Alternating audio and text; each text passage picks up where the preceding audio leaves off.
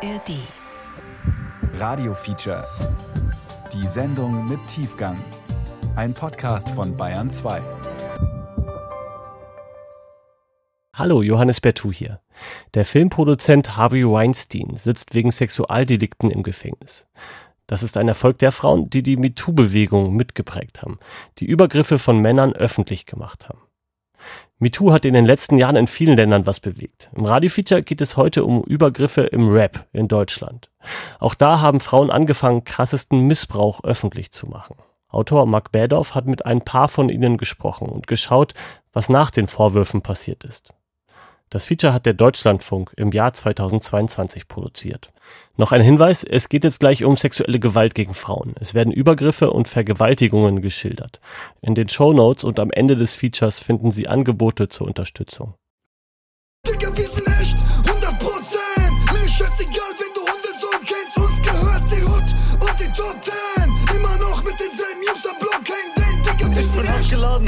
Bin streitsüchtig. Sie sagt nein, bitte, wenn ich ihn tief reindrücke. Schäden körperlich und geistige, wenn ich alles kurz und klein ficke. Wissen alle, für mich gibt's kein Heilmittel. Alles beginnt im Frühsommer 2021. Eine Influencerin postet ein Video auf Instagram, in dem sie davon erzählt, wie ein Rapper sie in seinem Studio auf ein Bett geschmissen, sie geküsst und gewürgt, ihre Neins ignoriert haben soll. Der Rapper bestreitet ihre Erzählungen, erwirkt später eine einstweilige Verfügung am Landgericht Köln, die der Influencerin verbietet, ihn der Vergewaltigung zu bezichtigen. Dennoch, im Frühsommer 2021 wirkt es so, als würde sich die MeToo-Bewegung, die sich bisher vor allem auf den Film konzentriert hat, auf den Deutschrap ausweiten. Die Initiative Deutschrap MeToo gründet sich, um Erfahrungen von Betroffenen in der Szene öffentlich zu machen. Labels kündigen Aufarbeitungen und Untersuchungen an. Was ist anderthalb Jahre später davon übrig geblieben? Gab es Konsequenzen? Wie geht es Frauen in der Szene? Ja, ich sollte drüber stehen und euch einfach rübergehen, mich auf mich selber konzentrieren und meine Wege klüger wählen. Doch es braucht ein paar Stimmen, die dagegen halten in dieser ewigen Scheiße, in diesem ekligen Gehype. Ihr sagt, es sei nur Entertainment, doch für mich ist es Gewalt. Ich habe 20 Mal Nein gesagt. MeToo im Deutschrap. Ein Feature von Mark Bedoff. Deutschrap hat in den vergangenen Jahren einen Boom erlebt. Seit 2010 hat die Branche ihren Umsatz verzehnfacht. Rapper verdienen Millionen, haben Millionen Instagram-Follower, machen Werbung, treten in Fernsehabendshows auf oder verkaufen ihren eigenen Eistee. Laut einer Umfrage aus dem Mai 2021 können sich 49 Prozent der 18- bis 24-Jährigen mit Deutschrap identifizieren. In Deutschland waren die fünf meistgestreamten männlichen Künstler auf Spotify 2021, wie in den meisten Jahren zuvor, fünf Deutschrapper.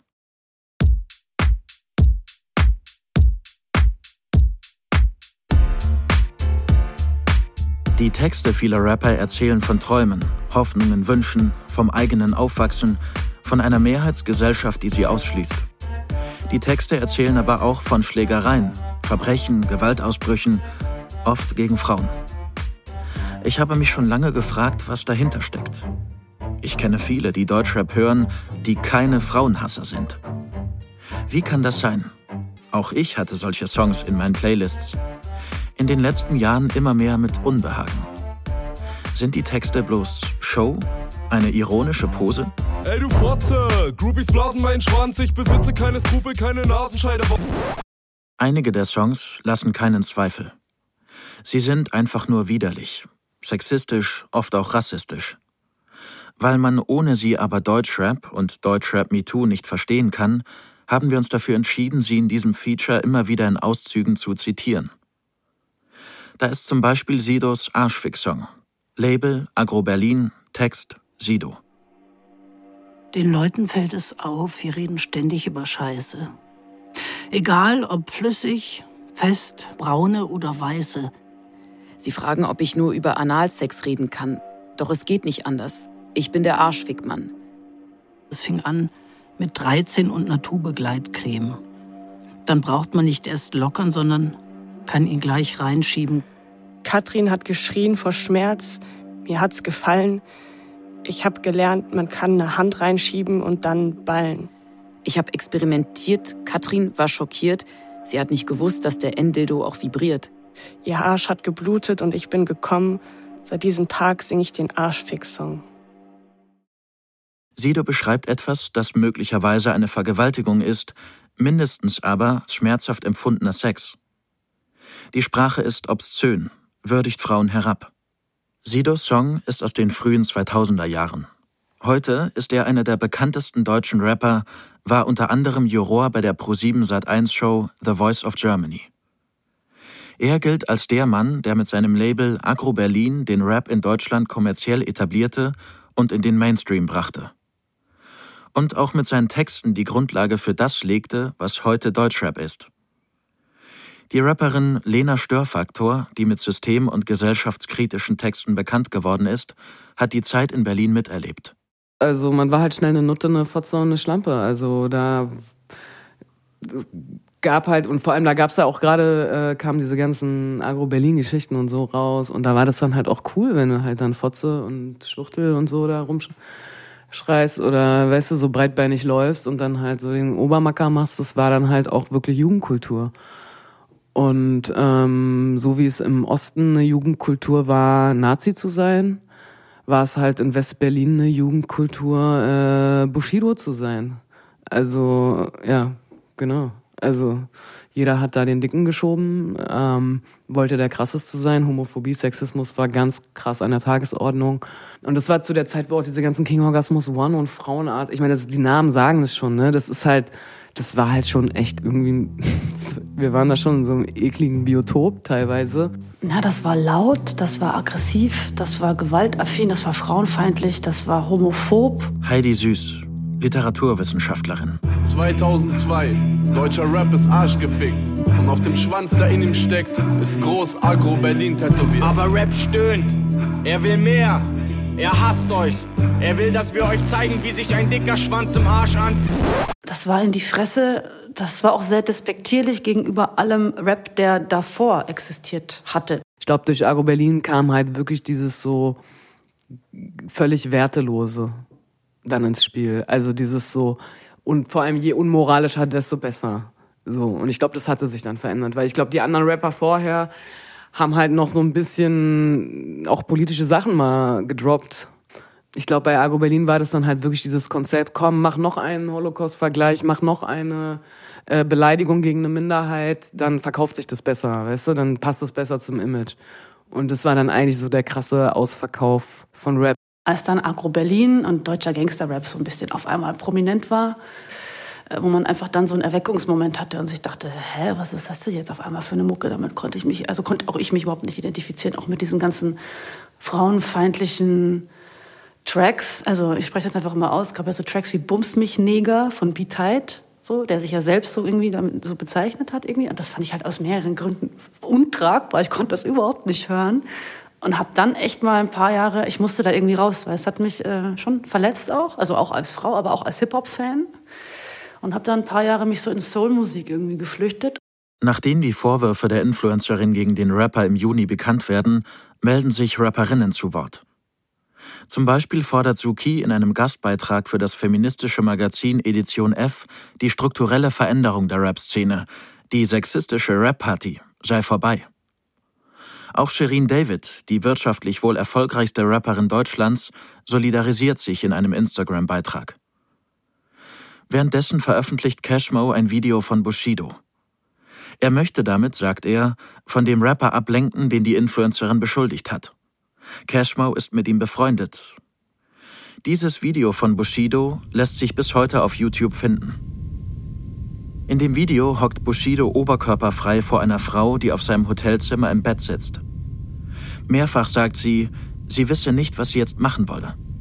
Bushido sagt, willst du dich anziehen und gehen? Wohin willst du denn gehen?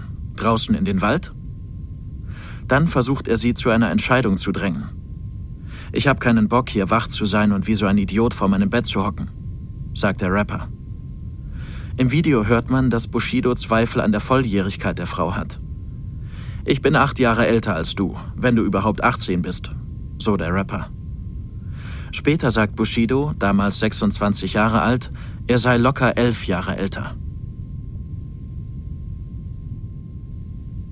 Bushido bestätigte die Echtheit des Videos bei Instagram.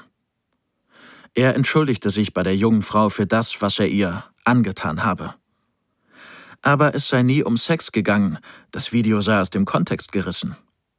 Auch der Eindruck, das Mädchen sei womöglich minderjährig gewesen, sei falsch.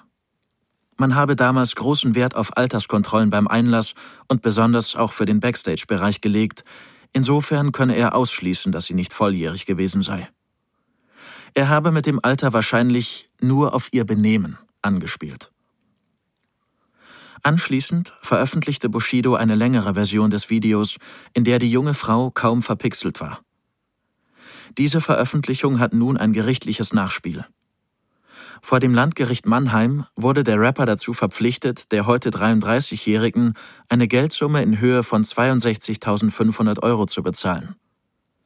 Sie hatte eine Entschädigung wegen der Verletzung ihrer Persönlichkeitsrechte gefordert.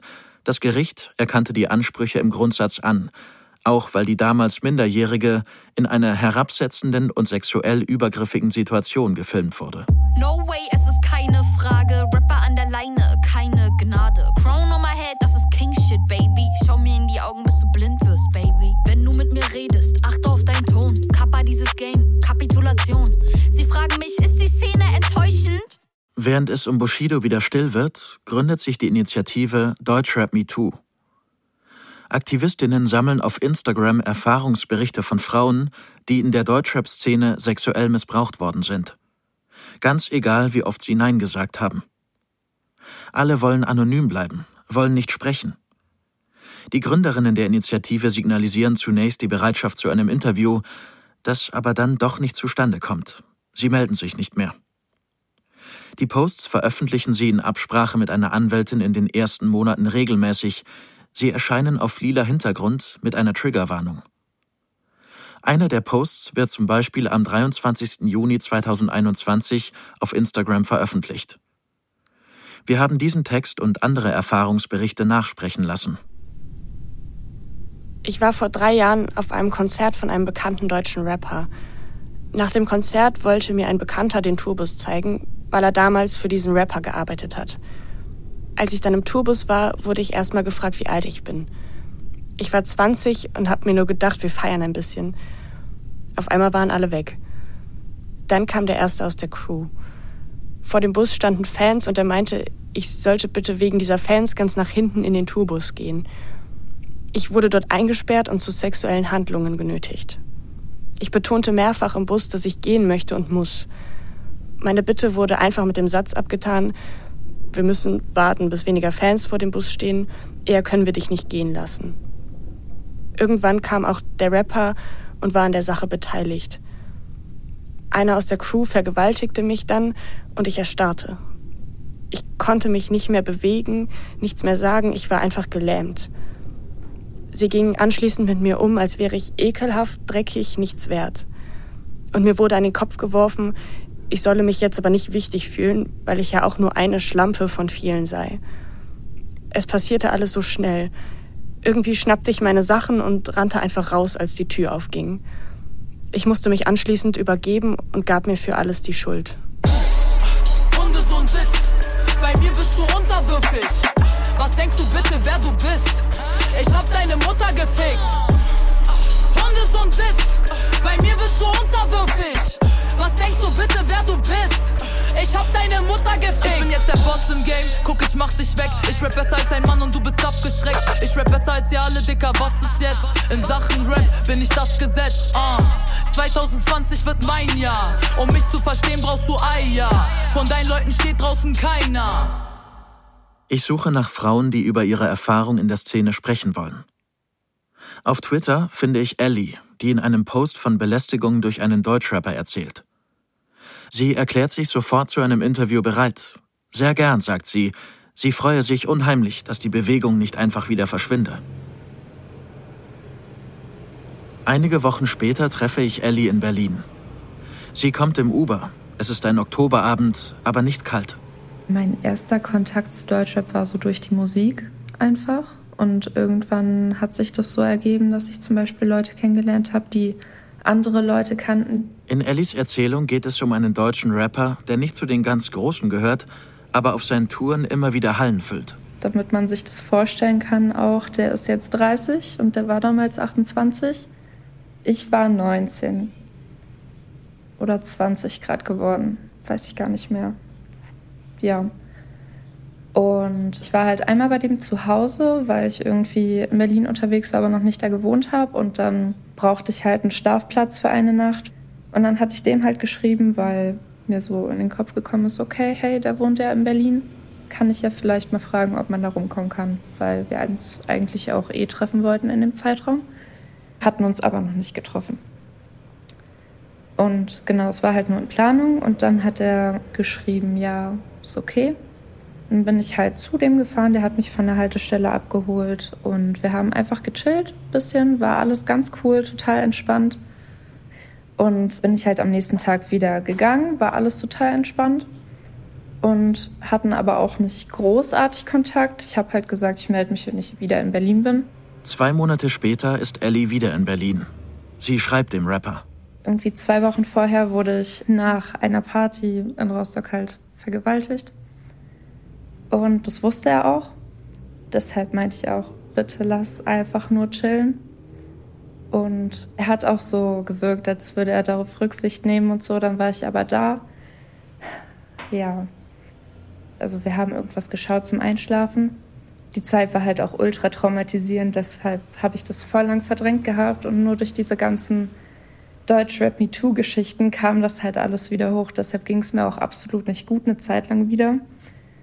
Ähm, ja, morgens bin ich dann halt irgendwann aufgewacht. Wir haben halt auch im selben Bett geschlafen, aber war halt eigentlich alles cool. Bin ich halt davon aufgewacht, dass er irgendwie sich einen runtergeholt hat neben mir. Und dann hat er gemerkt, dass ich wach bin, hat angefangen, mich zu betatschen und mich zu küssen. Und dann meinte ich halt, weil mir das voll unangenehm war, ich muss jetzt los. Das war halt noch früh am Morgen. Ähm, und dann hat er gesagt, so ja, komm, noch fünf Minuten, kannst du mich noch ein bisschen betatschen oder so. Und ich habe halt dreimal Nein gesagt oder so. Bin dann wirklich einfach aufgestanden, weil ich meinte, ich muss los. Habe mich da im Bad eingeschlossen, das Wasser angemacht und einfach nur geweint, weil ich gar nicht darauf klargekommen bin, wie man so sein kann. Für Ellie hat das große Folgen.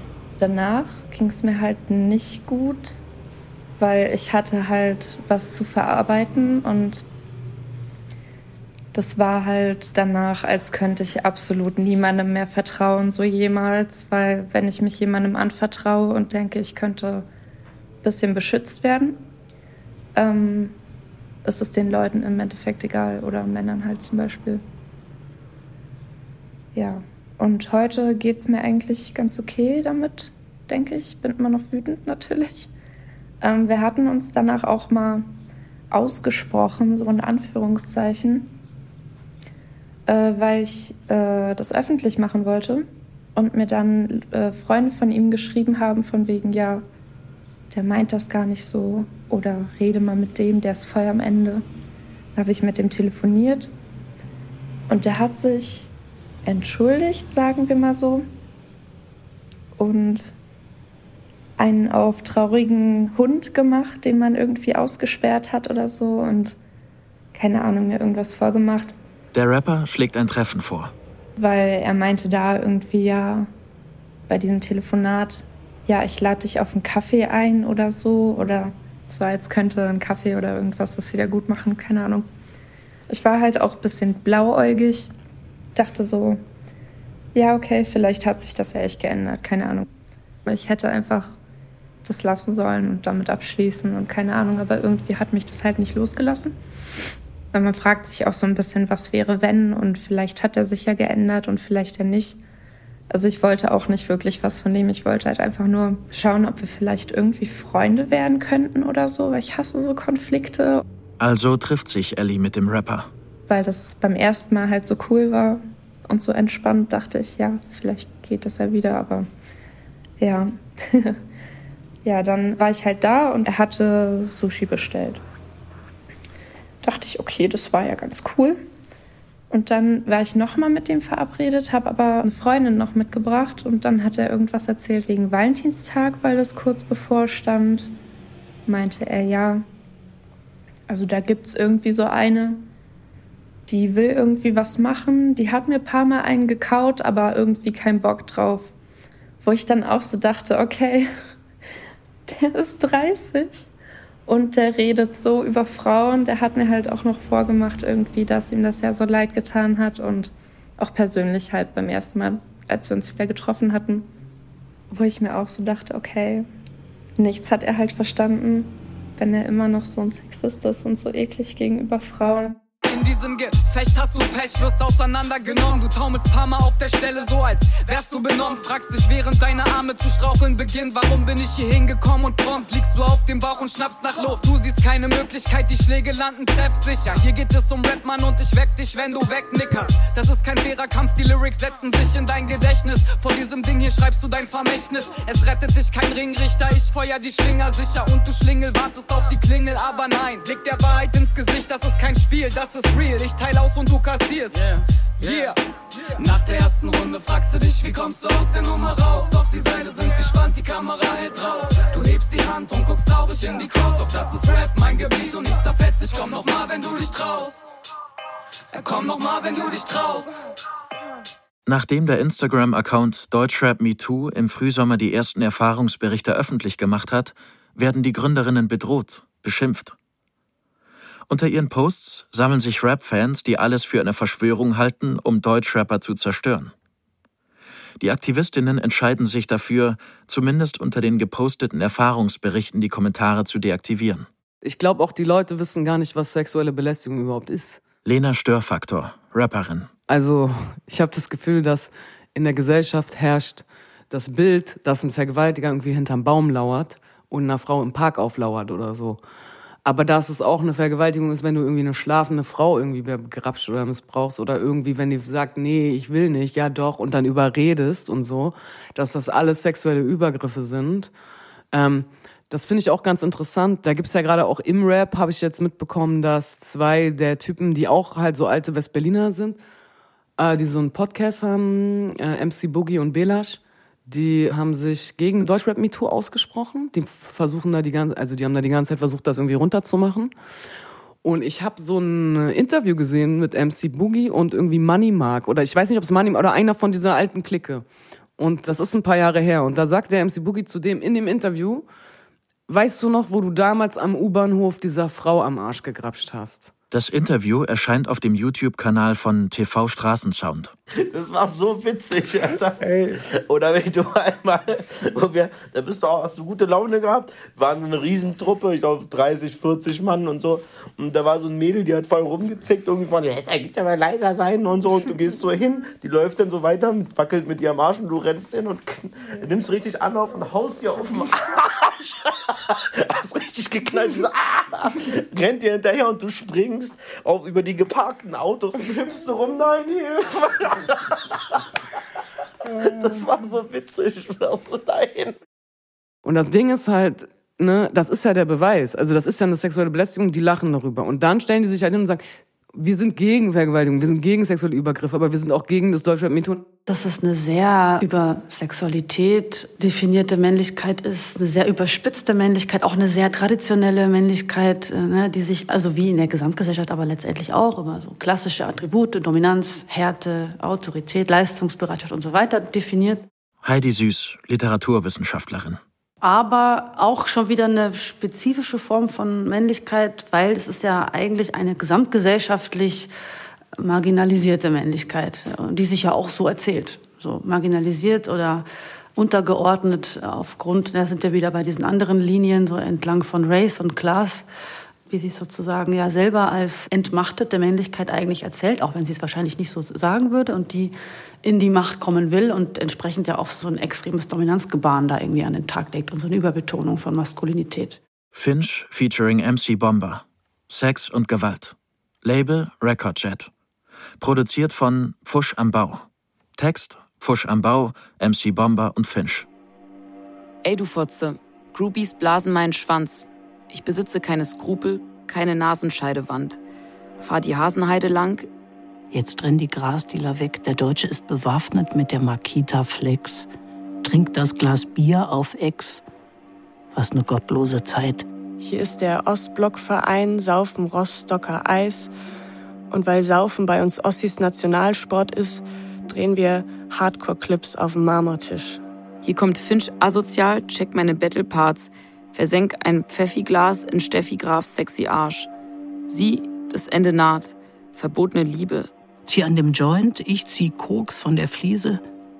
Der Scheiß, den ich hier sag, mache ich ein Leben lang. Du bist eine Fotze, die nach zwei Bier schon auf der Theke tanzt, also laber uns nicht voll mit deinem Mädelskram. Eine Frau bleibt auf Ewigkeit ein Gegenstand.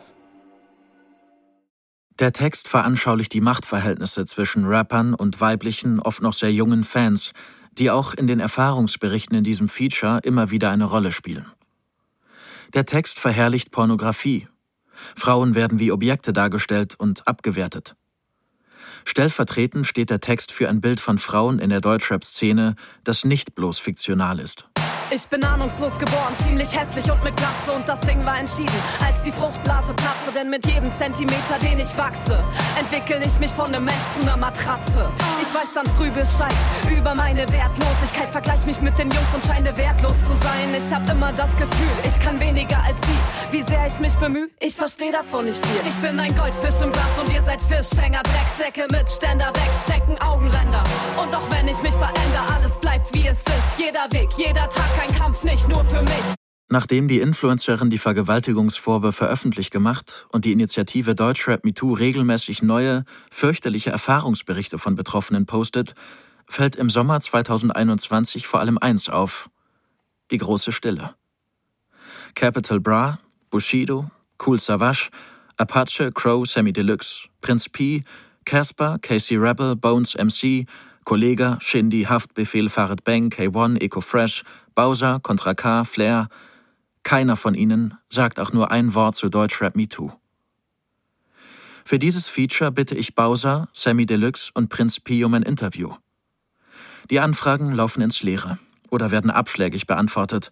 Sammy Deluxe Manager antwortet, sein Schützling müsse sich voll aufs neue Album fokussieren. Lena Störfaktor überrascht das nicht. Ich rap seit Jahren mir den Mund fusselig, ohne Scheiße. Ich rappe immer über diese Themen. Äh, wenn du dich radikal positionierst, dann musst du sagen, ich mache kein Feature mit dem, dem und dem und dem. Und ich mache auch kein Feature mit dem, der sich nicht zu dem positioniert. Und dann musst du halt mal ein bisschen äh, pokern. Vielleicht schaffst du dann auch keine Karriere so, ne? Und dann müssen die Leute halt gucken, was ihnen wichtiger ist, so. Ich habe das Gefühl, da ist noch zu viel Geld, noch zu viel Fame, noch zu viel Likes und so im Spiel. Also die Leute wollen sich einfach nicht so in die Nesseln setzen und dadurch ähm, und natürlich wurden sie auch niedergemacht. Also das Problem ist, dass die äh, Cis-Männer sich nicht äußern, ja. Also wenige, ja. Mein Rap ist sehr politisch, queerfeministisch, linksradikal. Babsi Tollwut, Rapperin. Ich bin auch so privat ein sehr politischer Mensch. Ist mir wichtig, sich irgendwie einzubringen, die Scheiße anzuprangern und genauso ist auch irgendwie meine Mucke. Sie rappt, sagt sie, seit Jahren gegen das Patriarchat an. Wir leben im Patriarchat, das wirkt hier und das wirkt auf allen anderen Kontinenten dieses Planetens so.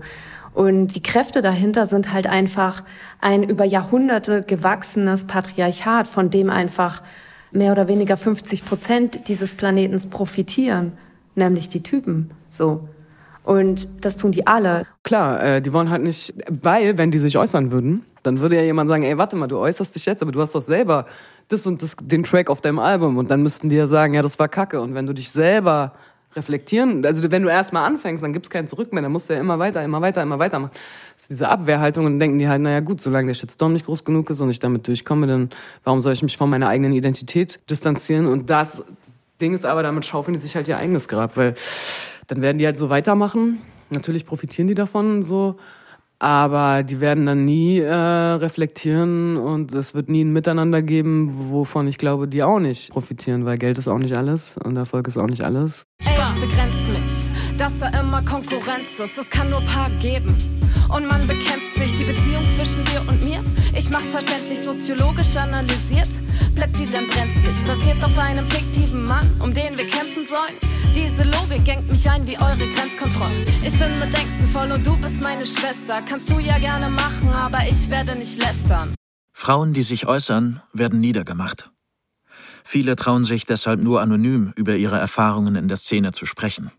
Erfahrungsbericht, gepostet auf Instagram von der Initiative Deutschrap Me Too am 24. Juni 2021. Ich würde mich gern anonym über einen Künstler äußern. Ich habe ihn bei einer Autogrammstunde kennengelernt. Meine Freundin wollte unbedingt zu dieser Autogrammstunde, weil sie ein riesengroßer Fan war. Ich bin letztlich mitgegangen, weil ich die Einzige mit Führerschein war. Während der Autogrammstunde hat er uns zum Essen eingeladen und wir sind nach dem Event essen gegangen. Er hat daraufhin meine Freundin rausgeschickt und mich gebeten, ein wenig zu bleiben. Ich war so dumm und habe meine Freundin gehen lassen. Er hat mich ins Hotel mitgenommen und als wir auf dem Zimmer waren, hat er mich gepackt und auf das Bett geworfen. Ich habe ihm gesagt, dass ich das nicht möchte, weil ich Jungfrau bin. Er meinte, es wäre nicht schlimm und dass er der Erste und Letzte sein wird. Er hat meine Klamotten ausgezogen und mich aufs Bett gepackt. Er ist deutlich größer als ich. Als er auf mir lag und versucht hat einzudringen, habe ich mehrere Male gesagt, dass er mir wehtut und er aufhören soll. Er hat nicht aufgehört. Ich habe angefangen zu weinen und ihn angefleht aufzuhören, aber er hat permanent meine Hände weggedrückt und mich angeschrien. Ich habe dann die ganze Zeit geweint, bis es irgendwann vorbei war. Auf dem Bett war ein großer Blutfleck und er meinte nur, geh dich waschen, das ist ja ekelhaft. Als ich aus der Dusche kam, meinte er dann, sorry, hab jetzt was zu tun, wäre besser, wenn du jetzt gehst. In den vergangenen Jahren hat es immer wieder MeToo-Diskurse in der Öffentlichkeit gegeben. In Hollywood natürlich, aber auch in der deutschen Unterhaltungsbranche, Unternehmenswelt oder Politik. Keine dieser MeToo-Bewegungen hatte so starken Gegenwind wie Deutschrap MeToo. Viele Frauen haben große Angst, sich zu äußern, auch während dieser Recherche, selbst wenn es nur allgemein um die Rap-Branche geht. Zu groß ist das Machtungleichgewicht, zu gewaltbereit manche der Männer, um die es geht. Eine von denen, die sich trotzdem trauen, ist Anna. Und bei mir kam es dann eigentlich so dazu, dass Freunde in meinem Umfeld halt einfach mehr Deutschrap gefeiert halt haben. Und ich habe halt schon immer beruflich nebenbei gemodelt, also für Videos halt auch. Und dann kamen halt bei mir dann irgendwann die Anfragen rein, zwecks äh, Deutschrap-Videos. Und somit wurde ich dann halt dann damit auch konfrontiert und bin dann auch ein bisschen dann so in die Szene gekommen. Anna kommt aus der Nähe von München. Seit kurzem lebt sie in Berlin, wo ich sie treffe. Für mich ist es dann weitergegangen, dass ich dann irgendwann einen kennengelernt habe. Genau, das ist dann mein Ex-Freund gewesen, auch aus der Szene. Und ja, da sind halt viele Sachen vorgefallen in der Beziehung, die halt einfach nicht richtig waren. Annas Ex-Freund ist ein ehemals erfolgreicher Rapper, der zuletzt immer mehr abrutschte. Ich habe mir gedacht, okay, das ist ein armes Würmchen, vielleicht kann ich denen irgendwie helfen, vielleicht weiß ich nicht, was sich wahrscheinlich die anderen Frauen vor mir auch schon gedacht haben, oh, ähm, irgendwie hat er mir halt auch eine andere Person vorgespielt, so er sei jemand anders. Er hat zu mir widerwärtige Dinge auch beim Sex, während Sex auf einmal so eine Persönlichkeitsveränderung gehabt, so einfach, wie wenn er ein böser Mann auf einmal geworden wäre während des Sexaktes, sag ich mal. Und ähm, hat er mit mir halt einfach schlimme Dinge gemacht so und ich habe danach gewusst und gedacht so okay das ist nicht in Ordnung was er gemacht hat so ne Anna schaut immer wieder kurz auf den Boden, wenn sie spricht, dann wieder hoch. Ich bin nicht dumm, aber ich bin halt einfach gern, ich glaube gern Menschen oder wenn ich ihnen helfen kann irgendwie. Vielleicht andere Mädels, die wissen, von was ich spreche oder andere ähm, Frauen, die wissen, von was ich spreche. Es gibt halt auch Beziehungen, ähm, narzisstische gerade Beziehungen mit Partnern, denen man kaum entfliehen kann oder es ist schwierig, denen zu entfliehen. Man fragt sich ja auch immer, wenn der Partner die Frau schlägt, warum geht die Frau nicht einfach? Warum geht die nicht? Ne? Warum macht die das nicht so? Ne? Aber es gibt schon Gründe, beziehungsweise in dem Moment so. Ne? Danach natürlich denkt man, oh Gott, was habe ich getan? Wieso bin ich überhaupt so lange da geblieben? Am Ende der Beziehung kommt es zur Eskalation. Und wollte mich halt erwürgen habe mein Bewusstsein verloren und danach weiß ich auch noch, bin ich ganz lange in diesem Zimmer drin gesessen, in dem er mich eingesperrt hat. Ich weiß auch gar nicht mehr, wie lange es genau war. Ich weiß nur, es ist dunkel geworden und wieder hell geworden. Und ich habe nur aus dem Fenster rausgeguckt und habe mir gehofft, dass ich irgendwann wieder da rauskomme. Und ja, und irgendwann hat er mich dann da rausgelassen.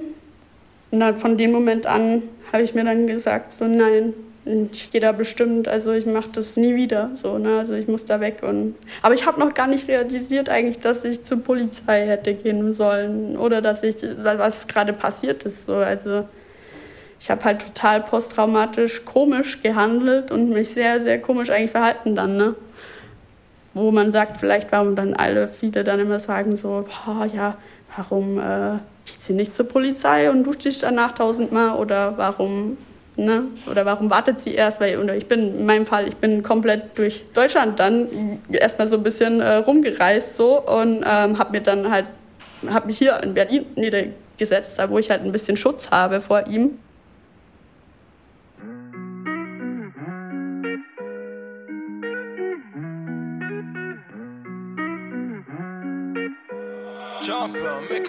Mama hat mir mal gesagt, dieses Leben ist hart und es wird immer so sein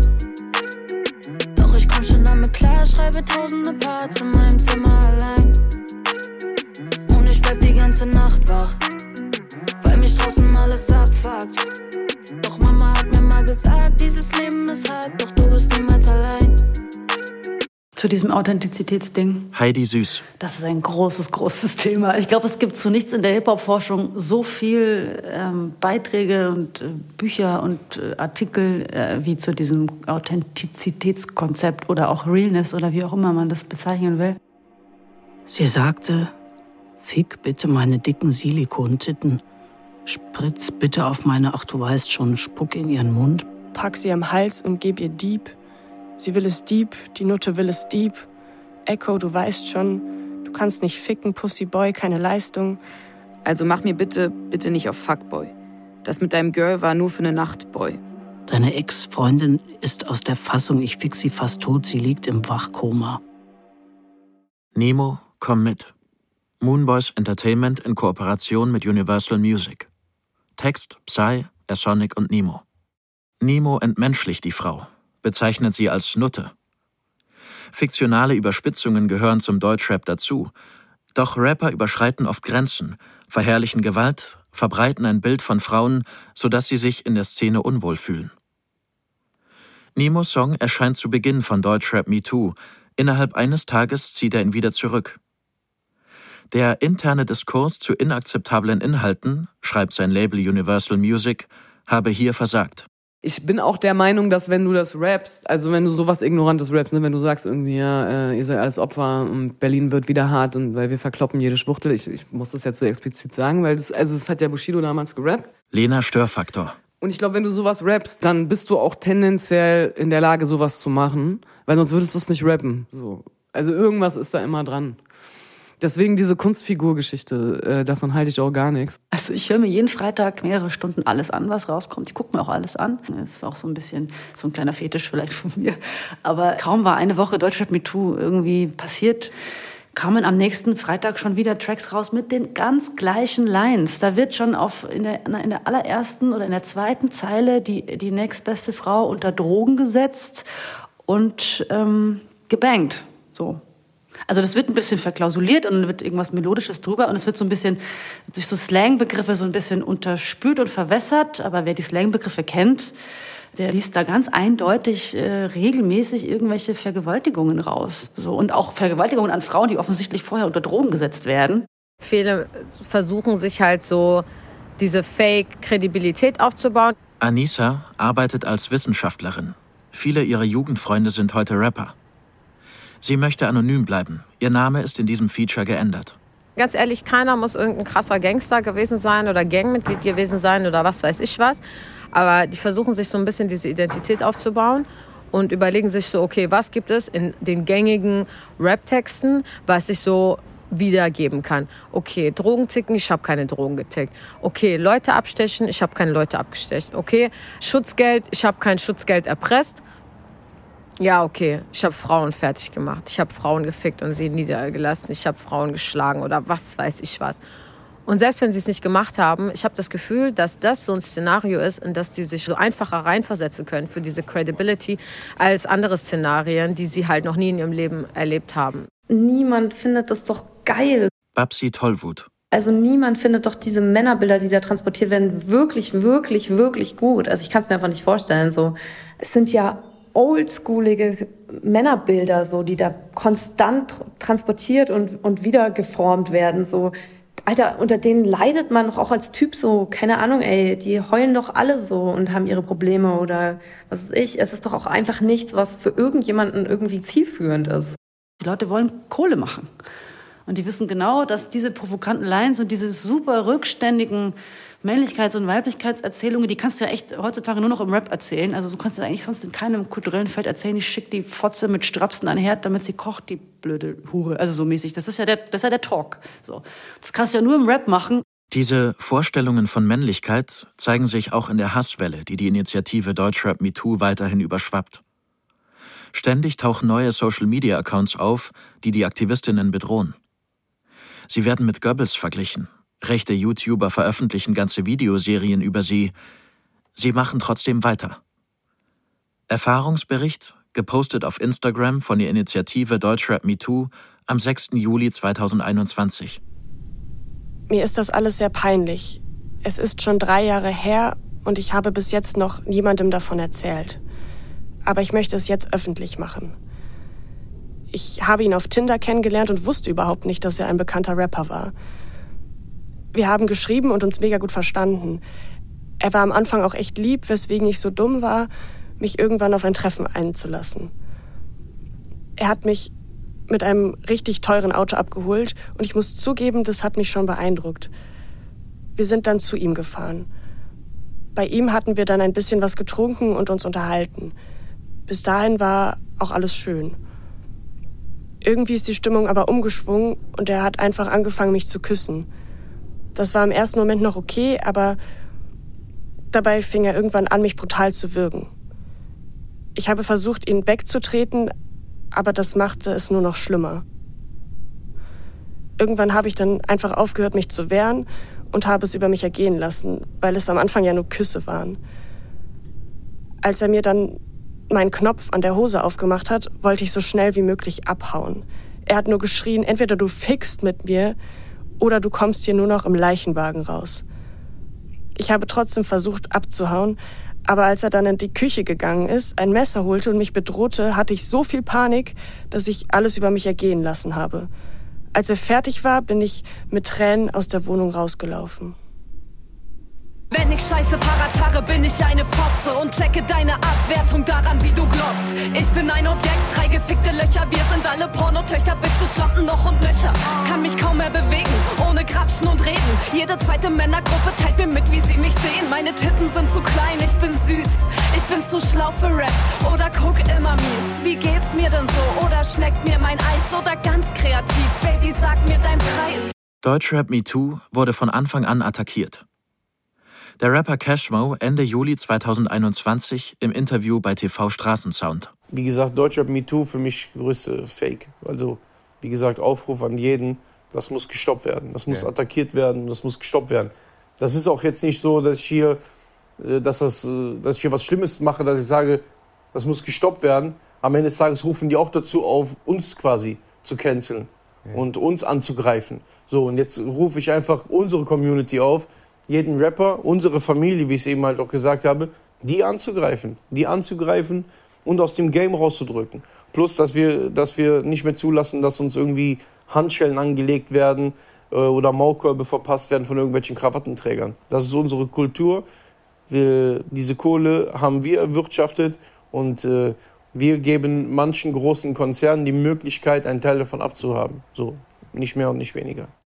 Verurteil mich, ich bin fragwürdig, doch bleib ich handlungsfähig und hab Spaß damit. Und solange du dumm bist, die Scheiße wird bleiben, werde ich deine Scheiße auf dir dann verreiben. Ich bin ein Goldfisch im Glas und ihr seid Fischfänger, Drecksäcke mit Ständer, wegstecken Augenränder.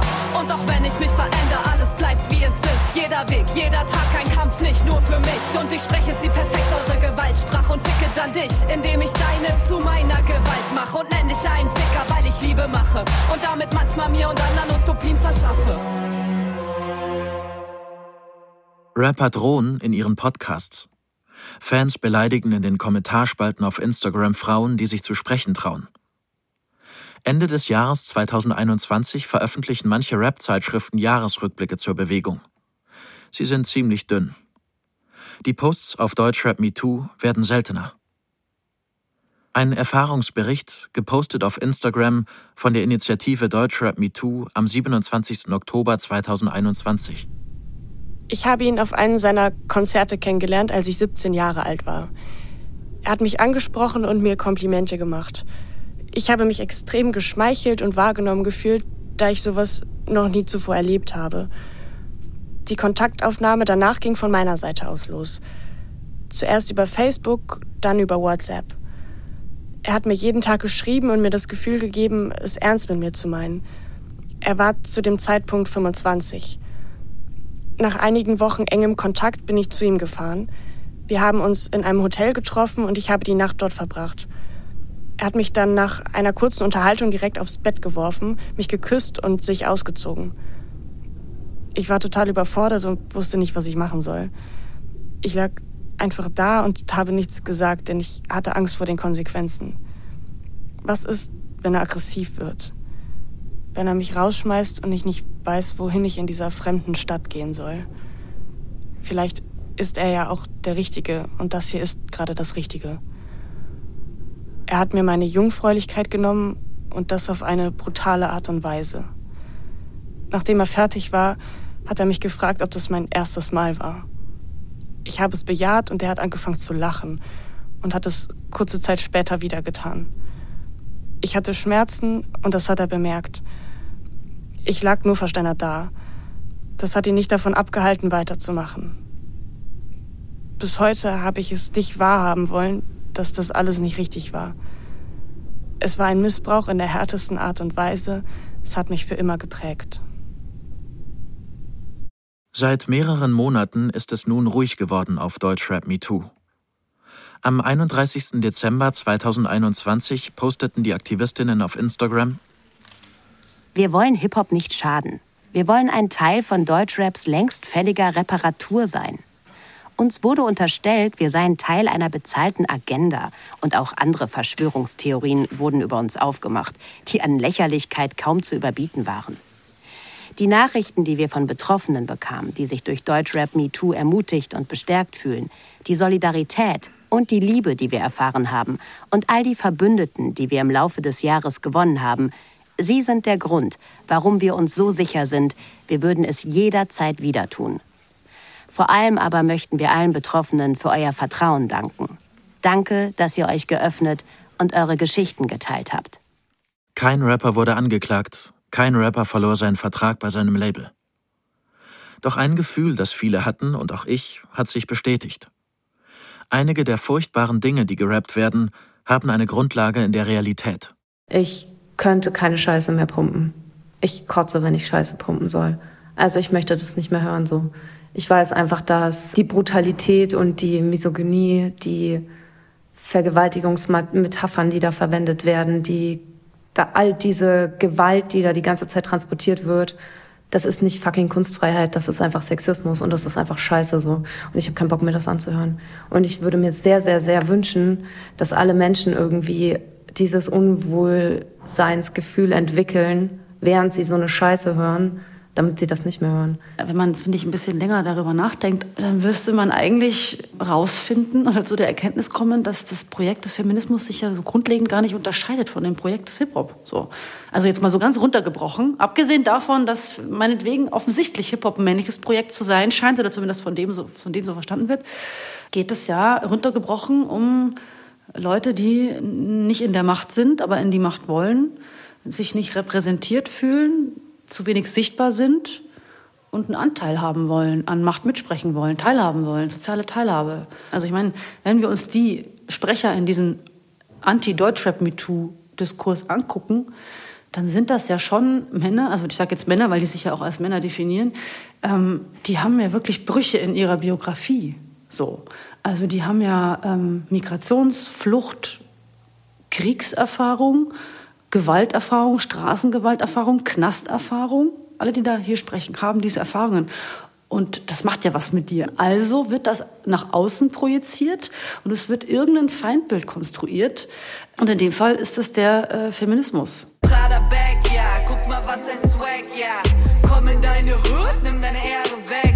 Lass uns doch mal darüber reden, warum in Deutschland du einfach wenn du nicht gerade geerbt hast oder ein krasser Drogendealer bist, du nicht reich werden kannst. So red doch über Racial Profiling, Mann. So die Tatsache, dass irgendwelche so Bonzen-Aumann-Kinder mit so MDMA in der Tasche so nicht racially geprofiled werden, aber so zur selben Zeit so ein Kanacke mit so vielleicht 2G irgendwie so direkt gefickt wird. So, keine Ahnung, wegen, uh, zu viel, kein Eigenbedarf, so.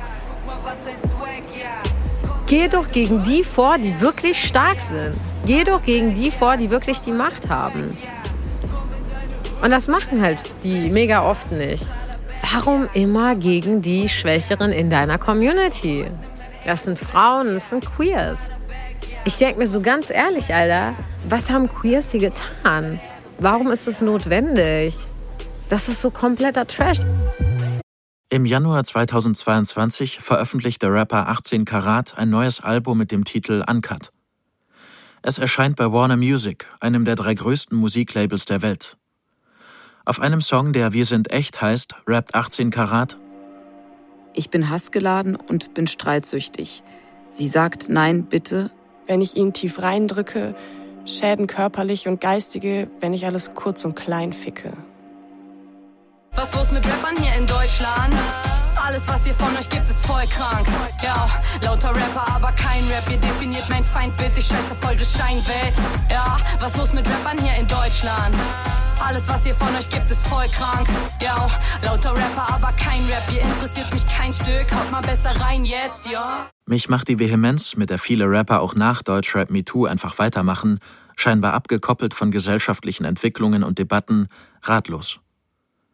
Ich frage mich, ob sich überhaupt etwas verändert hat. Oder ist die Macht einfach viel zu klar verteilt? Die Leute reden sich das Maul fransig seit keine Ahnung wie vielen Jahren. Es wird einfach nicht zugehört. Und das ist vielleicht so ein bisschen der Moment, der jetzt passiert ist. Es wird ein bisschen mehr zugehört. Aber ich meine, was passiert? Das ist lächerlich. Es passiert doch gar nichts. Wo ist denn bitte der, die krasse Revolution, die gerade passiert? Also ich glaube, ich habe die verpasst. Oder es gab sie nicht. Ich will mal sehen, ich will mal wirklich sehen, dass eine Frau die irgendwie voll viel wiegt und dann noch Pickel hat oder so, ja? Und dann am besten noch kurze Haare, ja? Dass die mal Platz eins ist in den, also so, das wird's nicht geben, so. Weil die Leute tun immer so, ja, es gibt doch jetzt so eine Vielfalt und es gibt doch jetzt hier voll viele Frauen und so und so, ja? Aber sorry, so, diese, diese, es ist nichts gegen diese Frauen, dass die so aussehen. Jede Frau kann aussehen, wie sie will. So, alles gut. Aber Diversität sehe ich da jetzt auch nicht. Also du musst schon sexy sein, um irgendwie erfolgreich zu sein. Und da musst du auch diese ganzen Sexisten auch featuren halt. Ne? Die deutsche Rap-Szene muss ja auch echt mal von ihren Veteranen und von ihren überidealisierten vermeintlichen Vätern der Kultur mal ein bisschen verabschieden oder zumindest die mal kritisch irgendwie in die Mangel nehmen. Ich meine, das ist bei der Ami-Szene ja nicht anders. Tupac und Mike Tyson sind ja auch da drüben so große Idole, die waren auch beide wegen Vergewaltigung im Knast und werden bis heute aber trotzdem gehypt. Und hier hat das lange gedauert und ist jetzt auch immer noch so, dass so bestimmte Übergrifflichkeiten und Grenzüberschreitungen immer noch nicht richtig geahndet werden. Und das hat auch immer noch mit diesem viel zu männlichen Diskurs zu tun, mit äh, der, den wir hier in Deutschrap haben. Der ja jetzt ein bisschen, ja, langsam ein bisschen brüchiger wird, aber er ist immer noch da. Und da wird sich halt gegenseitig gedeckt und das äh, wird ja auch gesellschaftlich abgefangen. Ich lese natürlich auch die Vorfälle so. Und mit jedem Einzelnen, der es mehr wird, denke ich mir, okay, wer ist das alles? Wer sind diese Leute so? Wer sind diese Leute? Und weißt du, was die einzige Konsequenz für mich irgendwie ist? So, ich denke mir, okay, ihr steht alle unter Generalverdacht. Alle. So. Weil wer sagt mir, dass du kein Täter bist? Wer sagt's mir? So. Und da passiert ja nichts weiter. Also, weil mir fällt die Scheiße ständig auf die Füße und ich habe absolut keinen Bock, mich mit irgendeinem Täter auf die Bühne zu stellen. So. Das ist für mich absolutes No-Go. Ich stelle mich da nicht hin so und weiß, dass der Typ ein richtiges Arschloch ist. Mach ich nicht.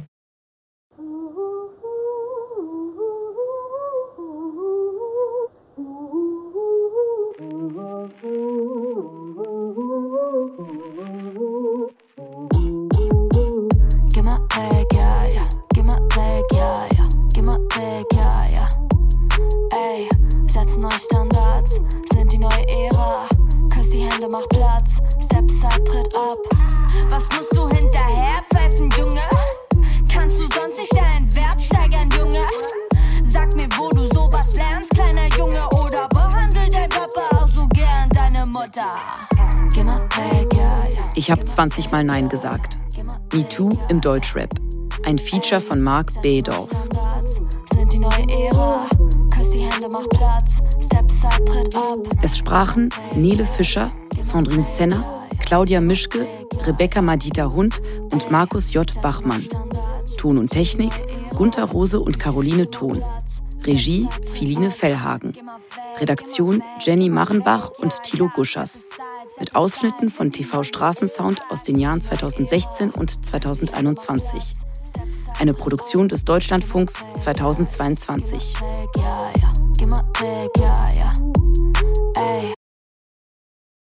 Das war eine Recherche über MeToo im Deutschrap. Wenn Sie Frauen kennen, die Gewalt erfahren oder wenn Sie selbst betroffen sind, kostenlose und anonyme Unterstützung gibt es unter der Telefonnummer 116 016 oder auf hilfetelefon.de.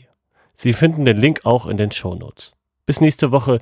Ihr Johannes Bertou. Wir leben in einer Zeit, in der wir andere super schnell verurteilen. Ich dachte, ich wäre pervers und es darf niemand wissen, sonst werde ich ausgestoßen, weggesperrt. Ich bin Frank und in meinem Podcast Die Frage versuche ich Menschen erstmal zuzuhören. Man hat gesehen, wie ich geweint habe und die ganze Zeit nur dieser Frau ins Gesicht geguckt habe und gesagt habe, Hilfe. Die haben nichts gemacht. In diesen Gesprächen geht es um häusliche Gewalt, um sexuelle Fantasien und persönliche Krisen. Hör rein bei Die Frage